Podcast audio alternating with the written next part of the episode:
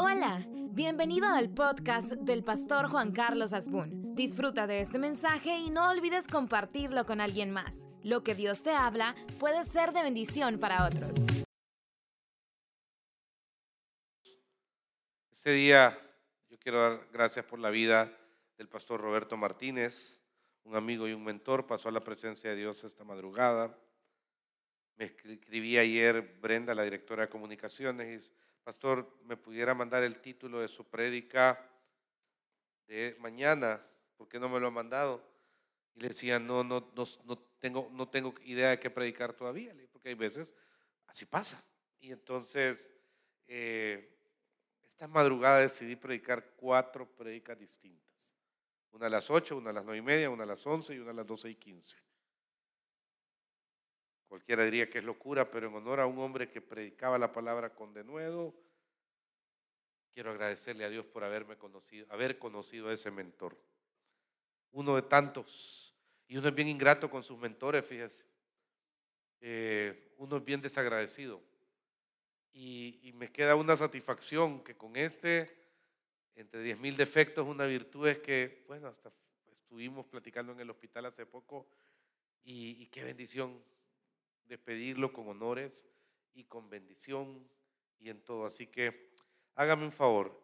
Del 1 al 4, dígame por favor eh, un número. 1, 2 o 4. A ver, tercera fila. 1, 2 o 4. 4. Salmo 34, vaya, va a ser esa entonces. La cuarta, pero vamos al Salmo 34. Sé que Dios tiene cosas maravillosas para nosotros ahí. Leemos en el nombre del Padre, del Hijo y del Espíritu Santo. Bendeciré a Jehová en todo tiempo. Su alabanza estará de continuo en mi boca. En Jehová se gloriará mi alma. Lo oirán los mansos y se alegrarán.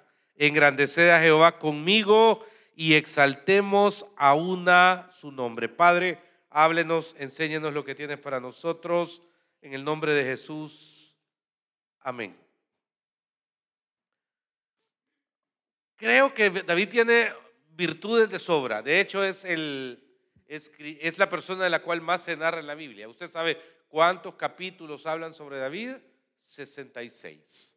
Es el personaje más rico literalmente alrededor de, de la Biblia. No solo eso, no solo es un personaje extremadamente con una riqueza literaria, sino que el contenido, porque es humano, es pasional, es alegre, es hasta depresivo en algún momento, eh, cuando uno observa la vida de David, así como en una película, uno se da cuenta de todo lo que él en la semejanza humana es hacia, hacia muchos de nosotros. Y es bien fácil, se lo digo de verdad, el poder desarrollar, si usted pone ahorita inteligencia, eh, ¿cómo se llama? Inteligencia, la que está de moda, artificial. Ponga alabanza eh, basada en principios de David como adorador eh, de cuatro estrofas. Le va a hacer una alabanza perfecta. La alabanza artificial es algo complicado. Ponga, ponga lo que usted quiera.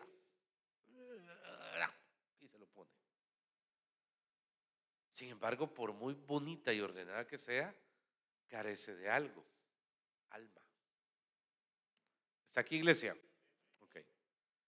La palabra alma no me la puede dar la inteligencia artificial. La palabra alma tiene que venir de las circunstancias más complejas de mi vida. Y David no está en el penthouse de un Four Seasons en este momento. David está en la cueva de Adulam. David está en un momento donde siente de todo corazón que el mundo lo ha abandonado. Todos tenemos altos y bajos. Ahí estamos en una regla de oro. Todos sabemos, y al menos su servidor así lo predica, que de 10 cosas en su vida siempre hay dos que no van a estar bien. Pongamos en orden, familia, finanzas, realización eh, eh, profesional, eh, en paz con los vecinos, salud, salud de los seres queridos. De esas 10, siempre va a ser una o dos. Si es un hijo el que anda dando problemas, chivo. Es un problema material, ok, estoy en paz en mi trabajo, todas las metas alcanzadas, pero tengo tres semanas de estar conflictuado con mi pareja. Ok, siempre es así. Siempre es así y creo que es necesario. Y le voy a explicar por qué. Porque es importantísimo darte cuenta de que de alguna cosa sabes que necesitas depender de Dios. Y no es que no dependas de las demás, pero necesitas depender de Dios, José, y de repente decir, ok, en esta no tengo manera. ¿Cómo voy a arreglar esta área de mi vida? No, sé cómo, ok.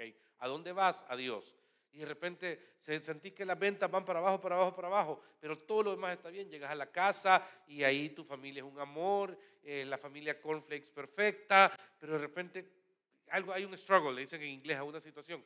Señor, yo pongo delante de ti y comienzo a esforzarme por esto. Es bueno entender que siempre en la vida hay áreas donde hay que aprender a descansar en el Señor y a esperar en Dios. Y se arreglan esas y de repente aparece otra. Así funciona. ¿Por qué? No lo sé. Siempre lo he encontrado así y en el fondo he aprendido a agradecerle a Dios porque no hay problema que dure 10 años. Ninguno. ¿Cuál fue su mayor problema de hace 5 años? ¿Usted se acuerda cuál fue el rollo más complicado de su vida en el año 2016? ¿Usted se acuerda cuál fue el, año, el rollo más complicado de su vida en el año 2011? Usted se acuerda aquel problema del, si me ayudan yendo a pedirles que por favor dejen de golpear los platitos ahí atrás, por favor. Decía, así, repito, gracias. Y entonces, eh, ¿cuál fue el conflicto más eh, difícil que enfrentó alguien hace 15 años? Y, y de todo corazón le digo algo con muchísimo respeto. Le digo algo con mucho respeto. Todo pasa. Si usted, si se acuerda y pensó que lo iba a matar, que lo iba a agotar, que era el fin de su día, no, aquí está, aquí sigue. Y entonces, ¿qué es lo que ha hecho que uno tenga una interpretación de depender de Dios de una manera muy, muy así? Dios siempre aparece de una u otra manera. Dios siempre hace porque dependemos de Dios, ¿correcto? Y entonces, en esa dependencia de Dios, David está atravesando, sí, un punto de oro porque aquí su reino estaba en agonía casi total. Su reino estaba agotadísimo. Él estaba huyendo. Le voy a sumar cinco palabras.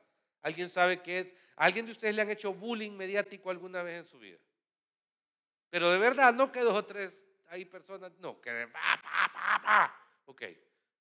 A mí una o dos veces. Una medio porque me di cuenta como una semana después. Entonces, no, no, pues sí pero, pero duele. De repente hay un proceso donde aquellas personas que dicen que están contigo toda tu vida te dan la espalda, porque alguien les dijo que eras vos el que andaba en tal lugar haciendo tal cosa. Llámese chambre. Y siempre he dicho, a mí como pastor yo no me defiendo. ¿Y por qué no se defiende, pastor? Porque si me defiendo te voy a poner de acusar. Es que mira, a mí el pastor es el que me dijo. Si usted dice que yo lo dije, lo dije. Es que el pastor, el que era, andaba a las 2 de la mañana en tal lugar, porque yo lo vi, tenía cara que era el pastor. Si usted dice que yo era, yo era. Pero ¿por qué no se defiende, pastor? Porque no me gusta acusar a nadie. Entonces te voy a decir mentiroso, no era yo. Entonces, mi posición es, él dicen que el pastor dijo, que el pastor se reunió, que el pastor propuso. Chivo. ¿Por qué? Porque a mí, hermano, yo honestamente no me voy a poner a pelear con quien sea. Pero a veces da cólera. Bullying mediático. ¿Puedo seguir?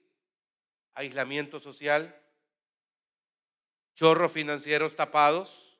Un día David le había ayudado fuertemente a un hombre, le había acompañado, le había dado de comer a toda su gente y el día que le llegó a pedir ayuda, lo que le dice, no está bien ayudar a aquellos que andan huyendo de sus amos. Ah, pero cuando andabas aguantando hambre sí te di de comer, vea. Cuando estaba bien amolado, eh, el que te dio comida fue el otro. Sí, pero e, eso fue la esposa, la esposa de, de, Abigail, el esposo de Abigail. David le llegó a pedir comida. Pero como es la vida, que después que el esposo de Abigail murió, ¿quién terminó siendo mujer de David? Abigail. Entonces, pero quiero hacer todo este drama para ubicarlo en un contexto. En este momento, David no tenía amigos. En este momento, David estaba solo. En este momento, David no tenía aliados políticos. En este momento, todas sus cuentas estaban bloqueadas en la banca. En este momento, estaba debajo de un puente más que con otros personas que no eran socialmente bien vistas. ¿Qué haría usted en esa posición? ¿Qué haría usted en esa posición? Lunes perdiste el trabajo, martes perdiste esto, miércoles lo otro, y así fue jueves, viernes, sábado.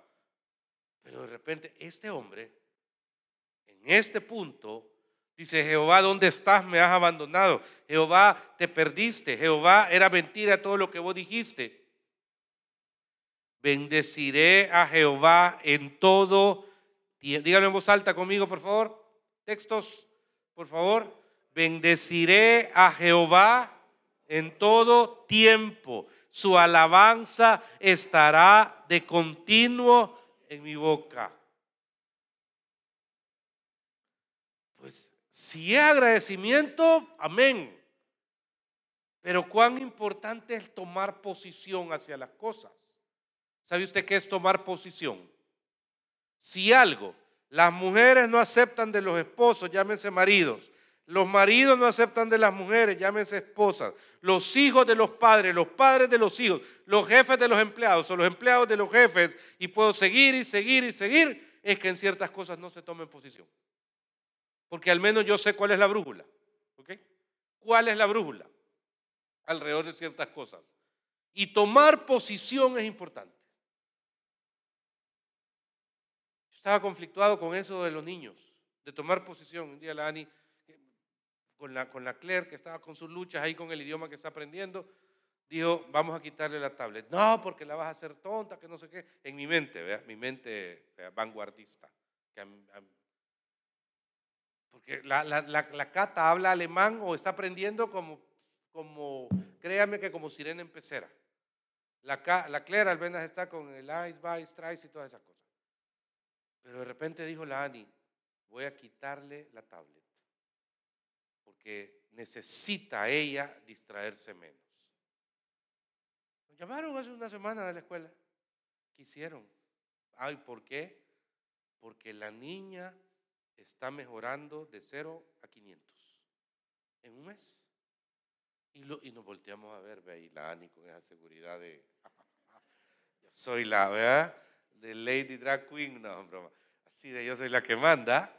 Mi esposa dice, eh, tomé posición, tomé posición, porque hizo que se distrajera menos. ¿Y cuáles son los resultados en este periodo? Que la niña va súper bien. En la vida uno tiene que tomar sobre todo posición espiritual. Hermano, solo me meto a YouTube y yo veo que tanta gente dice cada tontería y cada basura. Cada gente. Dios mío, tenemos un montón de personas que se llaman influencers, pero son totalmente contrarios a la palabra de Dios, hablando de la palabra de Dios. Tenemos un montón de gente que tiene su propia manera de pensar hacia ciertas cosas subí el video ese de elaboración. Yo no, cuando hace tres años me, encamaré, me encaramé en el pick-up, yo no pretendí, yo me, yo me puse a orar y yo comencé a clamar misericordia, misericordia, misericordia por este país. Barato nos ha salido, hermano. Barato nos ha salido delante de Dios.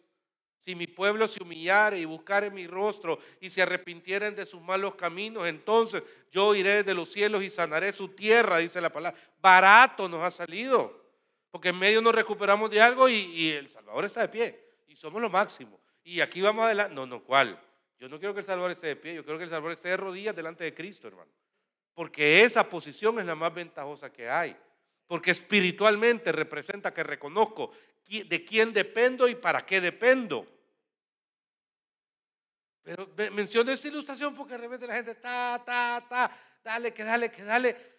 Mi posición alrededor de las cosas de Dios está clara. Si algo creo que 25 años de ministerio me ha servido, es decir, que aunque aparezca un marciano por ahí, pi, pi, pi, pi, o sea, ah, pues quizás Dios no existe, ah, pues quizás este libro es una fantasía. ¿Cuál?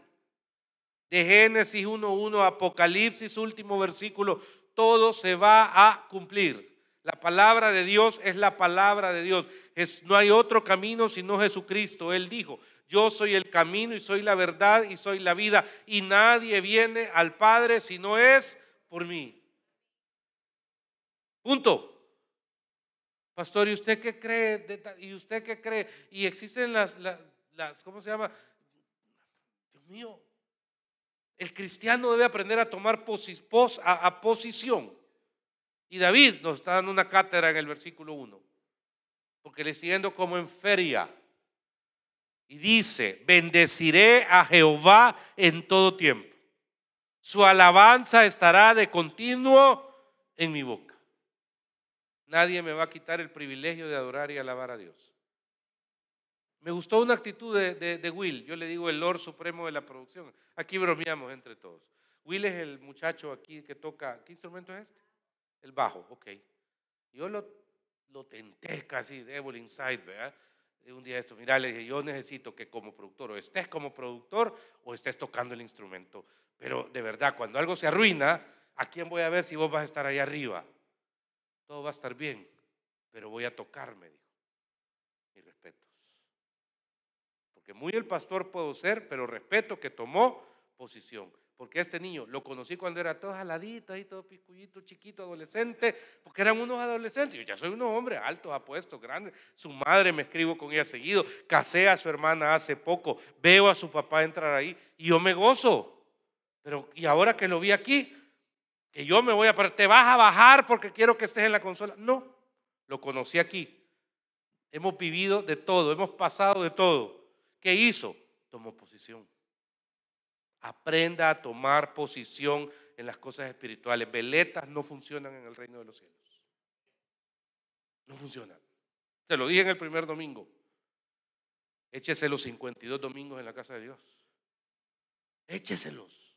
Permanezca.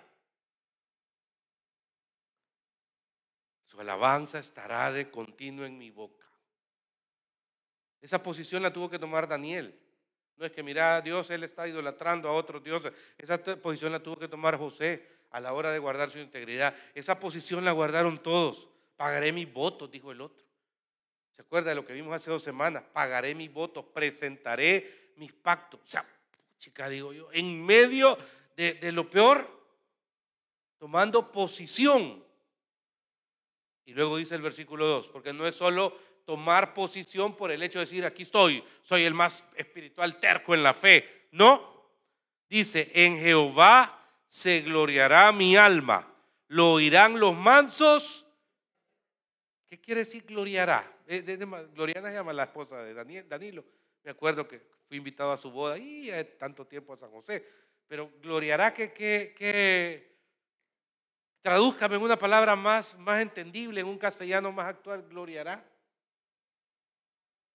Alegrarse, vaya, vamos bien, pero más, más, calle, eh, más de barrio, ¿ah? Más o menos, no, gloriará.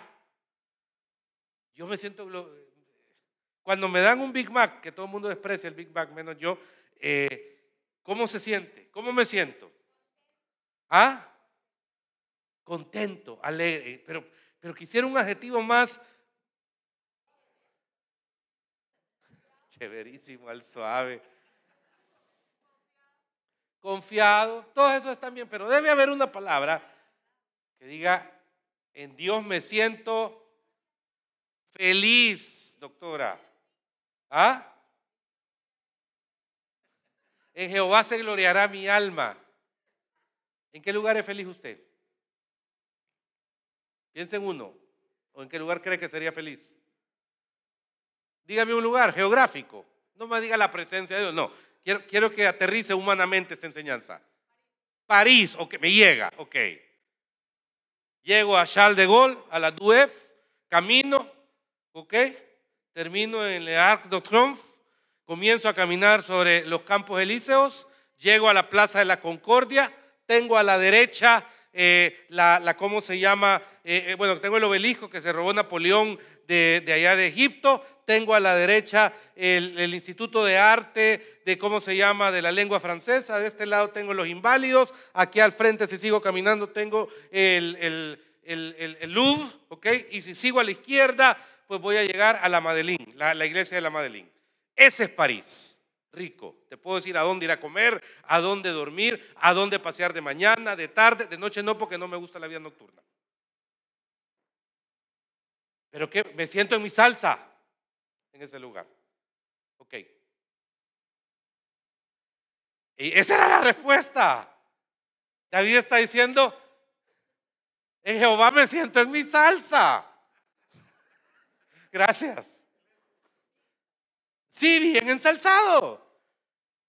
No me, si estoy ahí, estoy pleno. No necesito nada. Hey, chavo, pero estás en una, estás en una, en una, en una cueva. Estás oyendo. En Jehová se gloriará mi alma. En Jehová mi alma se siente en su salsa. Traducido. Capítulo Juan Carlos. Perdón que no hable de a tú. ¿Ok? Este elemento es clave, iglesia. Este elemento es clave para decir, hey, esto soy. Si hubiera oído el primer culto, que fue predica distinta, y en el tercero y en el cuarto va a ser distinta, esto soy. El día, el día que me sienta speaker, el día que me sienta coach, el día que me sienta eh, predicador internacional, e, ese día estoy frito. Soy pastor de una iglesia local. ¿Y eso es malo? No, yo lo disfruto. En mi salsa, correcto.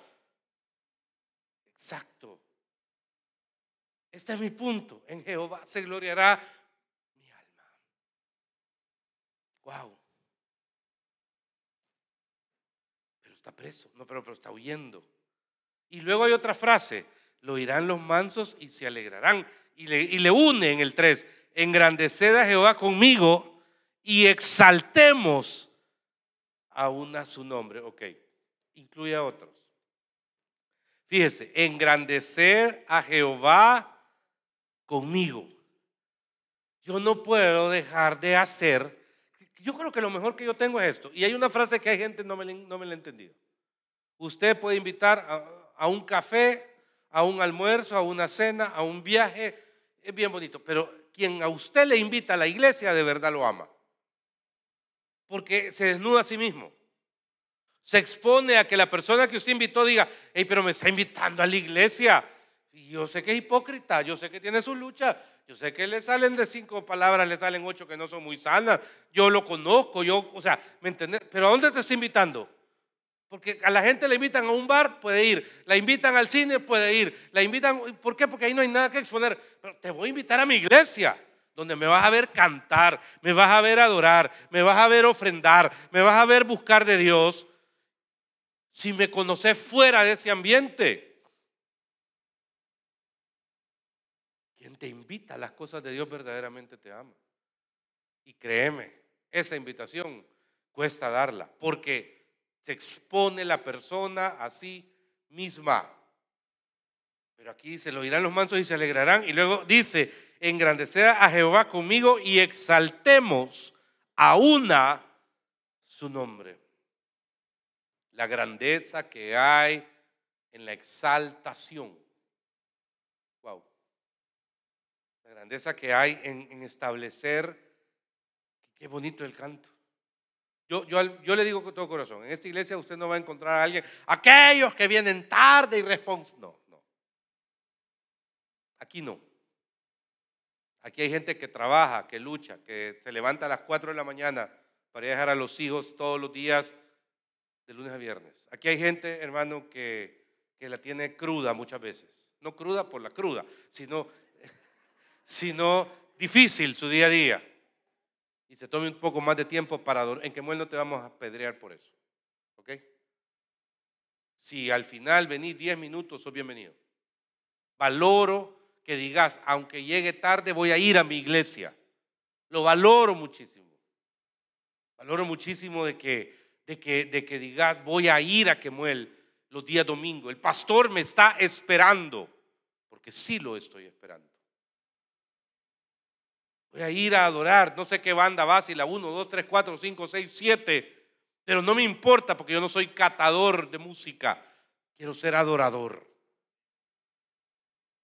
Y cuando esas cosas van pasando, veo cómo va tomando giro este momento en el abandono que David pueda sentir del prójimo. Dice el versículo 4, busqué a Jehová y él me oyó y me libró de todos mis temores. Ok, esto es bien importante.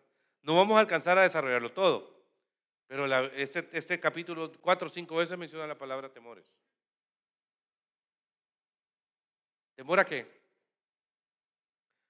Busqué a Jehová y él me oyó. No dice que le ha contestado. Son dos cosas distintas. ¿Ok? Hay una generación que anda en busca de respuestas. ¿Ok? Primero tiene que ir a la presencia de Dios. Me encantó la alegría con la que estaba. Eh, el peludo que está ahí al fondo que le toca el pelo. ¿Cómo te llamas? Alex. Ahí estaba ministrando. Este estaba feliz como que estaba en, no sé, estaba bien. Había alegría, había gozo. En el momento en que estaba ministrando la, alabanza, eh, la banda. Y decir, busqué a Jehová y él me oyó. Ey, sí, la iglesia es un lugar de encuentro. La palabra tabernáculo quiere decir que era la iglesia inicial, una, tienda de campaña, un tabernáculo, una iglesia, una iglesia, lugar de reunión entre Dios y el hombre. Sí, pero es que Dios está en todos lados. Exacto, papá. Dios está en todos lados. Pero por algún motivo entre Génesis y Apocalipsis se hicieron cuatro pilares que le llamó a distinto lugar. Y el apóstol Pablo estableció un montón de epístolas sobre normas de evidencia y de conducta aquí. Y cuando dice, me encuentro con Dios, busqué a Jehová. La clave es saber buscar a dónde a Dios. Buscar a Dios, hermano, primero en mi oración personal. Buscar a Dios es que Dios está en los animalitos. A eso vuelvo. Aprendí a sentar posición. Es que Dios está en la materia, Dios está en el átomo, chivo. Dios está en su casa. Si no, no diría el, el, Salmo, Jehová está en su templo, alábele que él vive. Jehová está en su casa. Enséñele a sus hijos desde chiquitos eso. Enséñelos. Lo, lo, he vivido con mis hijos mayores. Les enseñé el camino. La iglesia, a mí me encanta hoy verlos entrar sin que yo los ande acarreando, ni arriando, ni chantajeando. Vamos a almorzar. ¿Querés venir a la iglesia? Eh, sí, y vamos a almorzar. Y, de repente sí, papi, ahí voy a llegar, mm, pero me gozo, me gozo cuando veo que ahí están sentados. ¿Quién lo fue a levantar temprano? Nadie. ¿Quién lo fue a agarrar del pelo? Nadie. ¿Quién lo chantajeó con ir a comer? Nadie. Y ver a mi, mi hijo buscando, hombre. Para mí eso es lo más sublime que hay. Busqué a Jehová y él me oyó y me libró de todos mis temores. Esto es algo implícito esa sensación maravillosa de que yo en Él puedo enfrentar todos mis miedos, ponerlos ahí. Dijo el testimonio algo bien interesante, porque se oye bien valiente, pero ¿qué es lo que hace? El Espíritu Santo. Porque en el Espíritu te orinas, pero lo que hace que, que el hombre tenga el carácter es decir, yo soy hijo de Dios. Eso, el Espíritu de Dios. Sobre ese principio es donde el temor a, lo que viene. O sea, en serio. Jehová. La tía Su me dio un una palabra, me detuvo ahí en el primer culto. No es que sea mi tía, eh, casi es mi hermana por la edad y cariño y todo. Pero me dijo una palabra y me dijo, Dios dice que aún no ha terminado. ¿Cuál fue? que tienen tiempos mejores para la iglesia. Amén. Yo no pierdo de vista eso y lo agradezco porque es un miedo recurrente de cualquier pastor que sus miembros lo van a abandonar. Cualquiera, sea el del mega ultra grande o de la chiquita, todos tienen el mismo miedo. Esa sensación. Y de repente, eh, para mí fue maravilloso entrar ahí vienen tiempos mejor. chica, dije yo. Porque venía pensando en Roberto, en mi, amigo, el pastor. Y aquí vamos a salir a ver qué hacemos, cómo reunimos lo que hay que reunir para que tenga un sepelio digno. Amén. Sí, ¿no? Yo el día que me muera gaita quiero. Yo no quiero que, ay, no, gaitas. Y se marchó y, ah, una canción así quiero. Y, sí, no. Y se llamó Libertad. Sí, ¿verdad? Mariachi no porque no me gustan. Eh, no me gustan. No. Me van a cantar el rey, canción más patética. Ya le dije, canciones más patéticas, no, hombre. El hombre está acabado, no tiene trono ni rey, ni sigue siendo el rey. Qué patético, men. Tengo el Espíritu Santo. Y entonces, iglesia, qué bonito como mi amigo. Porque Roberto, yo en el hospital hace como dos semanas que estuve con él, lo vi en esta posición. Y vea esto, con este término. Y los que miraron a él fueron alumbrados y sus rostros no fueron avergonzados. Y dice el 6, este pobre clamó y le oyó Jehová y lo liberó. Aquí se respuesta, mire. Y lo libró de todas sus angustias. Sea alguien inteligente, hombre, en las cosas de Dios. Haga un papelito sin miedo, porque está delante de Dios. Esta es mi angustia, esta es mi angustia. Que no sean nebulosas, Señor, aquí está. Líbrame de estas mi angustias. Líbrame de estas mi angustias. No quiero pasar por ese río, Señor. No quiero pasar por esa quebrada. En tu voluntad pongo no pasar por ahí. Y David, hermano, que estuvo en un hilo su reino, en un hilo. Fue confirmado como rey de Israel. Hasta este día hay una estrella de seis puntas que se llama estrella de la casa de. Había un ciego que estaba en la orilla del camino y andaba Jesús predicando y comenzó a dar de alaridos diciendo, Jesús, hijo de, ten misericordia de mí. Yo quiero que se ponga de pie, por favor. ¿Quiénes somos? ¿Quién somos en el Señor? Se lo dije la semana pasada, oiga el podcast si no lo ha oído. Yo no estoy en contra que ande oyendo 400 mil pastores, óigalos a todos, pero no deje oír a su pastor, por favor. ¿Ok? Porque ahí hay una enseñanza la semana pasada. Cuando le dije, hey, ¿qué es la iglesia y qué no es? Y que el Espíritu Santo ponga en usted claramente, claramente, hermano, que el salmo que acabamos de leer, y le invito a que lo lea completo en su casa, usted pueda vivirlo y pueda ver que David tuvo que pasar por ahí para que usted entendiera, para que usted viera de dónde vendrá mi socorro. ¿Mi socorro viene de los montes? No. ¿Mi socorro viene de las personas importantes? No. Mi socorro, mi socorro viene de Jehová, quien hizo los cielos y la tierra. Padre, entregamos esta palabra. Que sea, Señor, Padre, relevante en nuestro corazón. Bendito sea, Señor. Mi alma te alaba. Mi alma te agradece porque domingo a domingo me permites predicar la palabra, Señor. Que sea semilla que lleve fruto al ciento por uno. Y si hay alguien sin Cristo hoy que nunca le ha recibido, ahí donde está pueda decirle, Señor, te acepto en mi corazón. Te pido vivir en tus planes y tus propósitos.